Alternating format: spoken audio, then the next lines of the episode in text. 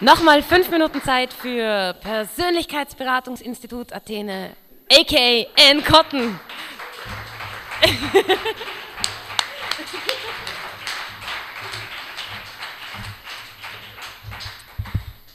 Also ich möchte jetzt eine Lanze für das Fremdwörterbuch brechen. Über geht nicht, ich habe leider keinen Style, wäre auch nicht erlaubt. Aber ich, also ich, ich beschäftige mich sonst sehr mit dem Fremdwörterbuch, aber in dem Fall geht es jetzt um Biologie. Es sind jetzt einige Pflanzenarten, die Sie noch nicht kennen und die Sie nachher kennen werden. Als erstes die Sofakartoffeln. Spudum reclinatum. Ich lese jetzt einfach diesen ähm, Beschreibungstext vor aus, aus einem in Arbeit befindlichen äh, Biologielehrbuch. Sofakartoffeln sind Meister der Mimikrie, oft niederschmetternd schön auf ihre Art. Nicht zuletzt ranken sich so viele irregeleitete Aussagen um ihre renommierte Gestalt. Tatsache ist, dass trotz ihrer Nähe zum Menschen wenig über ihre Anatomie oder Gewohnheiten bekannt ist, was scharfzüngige Witzbolde zur Behauptung verleitet hat, sie besäßen weder das eine noch das andere. Also vielleicht sollte ich jetzt dazu sagen, dass das Buch stammt nur bedingt von mir, also schon, aber von einem Teil meiner Persönlichkeit hat die Bilder gemacht und der andere Teil hat eben diese Texte geschrieben und also im Nachwort steht dann, dass die relativ wenig voneinander halten und deswegen ist so, so ein unterschwelliger Antagonismus dazu spüren. Also wenn Ihnen jetzt der Text ein bisschen komisch vorkommt, dann ist es vermutlich, äh, geht das darauf zurück. Aber ja, also diese, diese Witzfiguren sind jedoch wieder einmal in die materialistische Falle getappt, indem sie die hochkomplexe psychische Struktur der Sofakartoffel völlig übersehen haben. Nach außen hin teilnahmslos lebt die intelligente Pflanze in aufregenden inneren Welten, vergleichbar mit dem menschlichen Fernsehen. Nach Angabe der Johns, Hopkins, nach Angabe der Johns Hopkins University wo zurzeit, diese Universität heißt, glaube ich, wirklich so, aber jedes Mal, wenn ich das lese, also wo, wo zurzeit Studien an mehreren in Gefangenschaft lebenden Sofakartoffeln durchgeführt werden, werden bewegte Bilder von einer inneren Flanke der Sofakartoffel auf die andere projiziert. Die Frage danach, wo diese Bilder herkommen, ist von allergrößtem ontologischen Interesse für die Menschheit. Kämpft doch diese Lebensform mit einem Erfolg gegen die Entropie, von, der wir, von dem wir nur träumen können. Also wenn wir jetzt überlegen, unsere besten Filmemacher haben einen Bruchteil ihrer Lebenszeit erst einmal mit Filmmaterial abdecken können. Also wir rechnen mal nach. Hitchcock zum Beispiel hat in etwa 8040 Stunden Film produziert. Kann ich mich verbessern, wenn, wenn, wenn das sind jetzt nur die offiziellen Filme, nicht das Restmaterial. Und hochgerechnet sind das 335 Tage. Das ist also nicht einmal ein Jahr. Das ist ein bisschen mickrig, finde ich. Und also wenn, wenn wir jetzt Pornografieproduzenten hernehmen, dann kann es sein, dass da bessere Ergebnisse erzielt werden, was ein bisschen schwerer nachzuforschen ist, weil die ständig mit Pseudonymen arbeiten. Aber oder, oder zum Beispiel ein, ein manischer Filmemacher wie Guru Dutt, so ein indischer, der, der wirklich Tag und Nacht gearbeitet hat, aber sich früh umgebracht hat, sozusagen am Höhepunkt seines Schaffens. Und dann das wird dann auch nicht sehr viel besser. Und Andy, Andy Warhol hat zwar einen Großteil seines Lebens einfach mitgefilmt, allerdings hat, ist er erstens auch relativ früh gestorben und zweitens hat er ständig das Material überspielt, also hilft uns auch nicht sehr viel.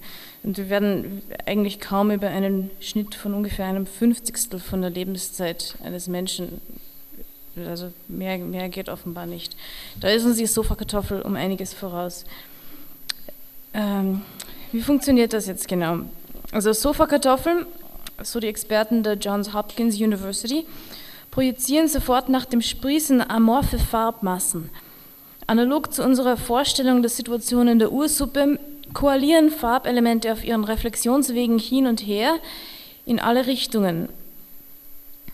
Also hier, so, ja, und, und also Langsam entwickelt die Sofakartoffel eine Art bildliche Rhythmizität, die, die, die abstrakten, also man kann sich vielleicht wie, wie Jackson Pollock oder sowas vorstellen, dass das konkretisiert sich ein bisschen und bleibt kleben, bildet die ersten Bilder welche dann in aleatorischer Reflexion weiterentwickelt und variiert werden.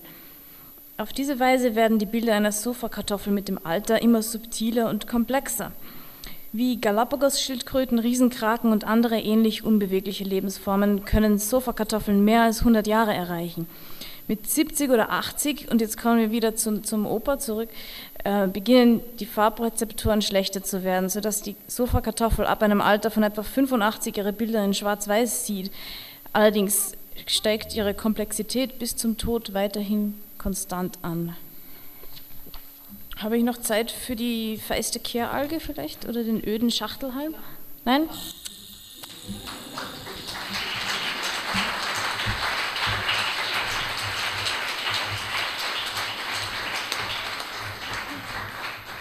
Bühne frei und ähm, Jetzt geht's los. aufpassen für Persönlichkeit. Das gilt an alle. Genau.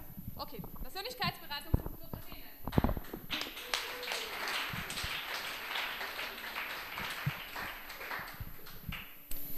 Mnemoman. Was Finger überbrücken, Tasten klappern zusammen, was Tabulatur bricht auf, verlässt die Sucht schon angefressen und schickt ihm Bilder, um den toten Lauf zu stoppen. Bilder, um den toten Lauf zu stoppen. Um dem Laptop seinen Deckel heraufzuheben, scheint's lachen die Pixel, verschiebend was, wenn es jemals authentisch wie Eindruck sich zum Nemoman verdinglichte. Doch niemals so. Clarasil auf seiner Bahn ließ die Fahrt hindurch in diesen Flüssen. Dem Wasserlauf versteht sich der Erinnerung, dem Wellengang verstehst du der Erinnerung. Ihr käsiges Gesicht, das resoniert von Küssen, heißen Versüßungen und reflektierten Schaden an der Erinnerung, von dessen weißen Flecken jeglicher Abendhimmel aufgelöst zu sein hat, in Fensterscheiben, wo die Lichter gelten des Inneren und schellen mit den Augen daran. Um dieser Leben neu zu checken, bringt, bricht kontrollierend Fingerspitzentakt herein, unpassend spekulativ und zum Verrecken unwiderlegbar einmal abgeschickt. Und kein Bisou erhält die Fläche, nichts als nur Regard, stumm höflich eingesessen. Nichts dagegen zu sagen wagen kreisende Rumor. Wie soll man Mondes Andenken belegen, wenn Null wie Eins verlieren Credibility, im Schwinden ihr Crescent die Augen schaukelt, wenn zwischen Eins und Null der Wille die blutige Ohnmacht küsst und die Einstellung wackelt, sodass ihr Antlitz kaum noch zu erkennen? Eine Stelle wohl verschwommen ihre Spur, die eingebrannt, spektral und Einweg nur entsprechend Leseköpfen, die verrennen im Schlittern anderer Leute den Kopierschutz? Macht nichts, solange Vergessen ihm's Visier putzt. Und Clarasil schläft ein in seiner Bahn, gerüttelt schlittert ihm die Bilder aus der Hand, die schweißnass sie umklammerte. Jetzt nur die letzten, die zwischendurch verwischen auf dem Boden die Klarheit des Abteils. Und jeder starrt nur auf Clarasils mondige Aknenarben. Oden belagern seinen Kopf, als ob er spräche zur Erinnerung, die ihm drauf sagte, Einwand, Erinnerung spricht nicht. Sie sagte, dein Gesicht macht in mir Klick wie ein Lichtschalter in der Nacht und du musst gehen. So ging dann Clarasil in seine Nacht. Wenn für ihn selbst bloß sein Gesicht Lichtschalterfunktion erfüllte und ihn sehen ließ, was er bloß reflektierte, dann, meint Clarasil, wäre alles viel verständlicher. Die Leseköpfe gegenüber schlafen ein. Der Wagen überquert nächtliches Wasser, Untiefen denkt's von Unterschlafes Liedern. Die Leseköpfe gegenüber nicken ein.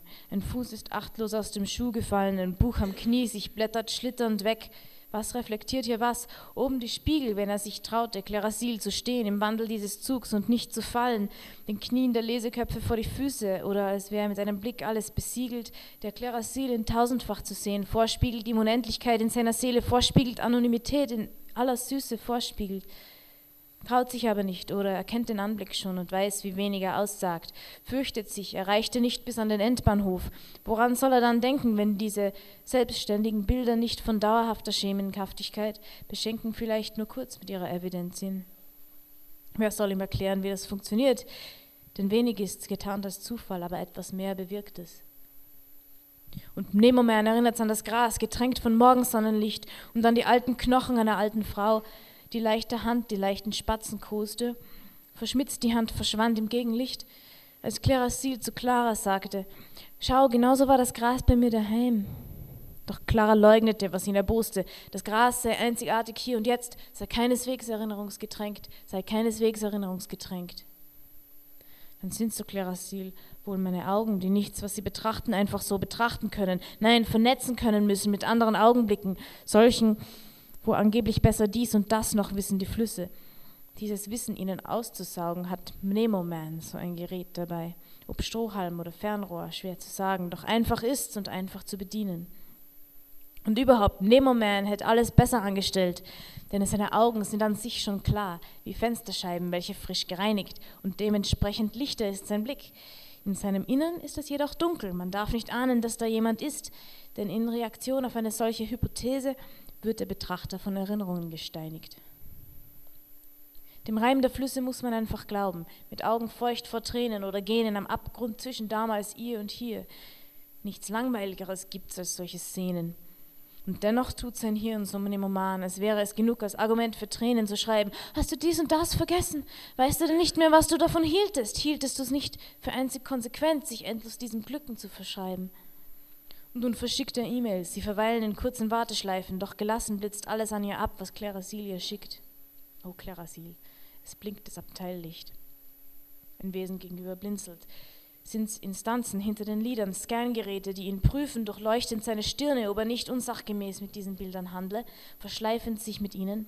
Und verliefen die Bilderfluten nicht sich in die Tiefen und sperrten sich, zu voller Größe angeschwollen, abnehmend ihre Schranken, sich verwandeln stattdessen bald in silberklare Sichel, die in den Himmeln ihrer Konstellationen sticheln?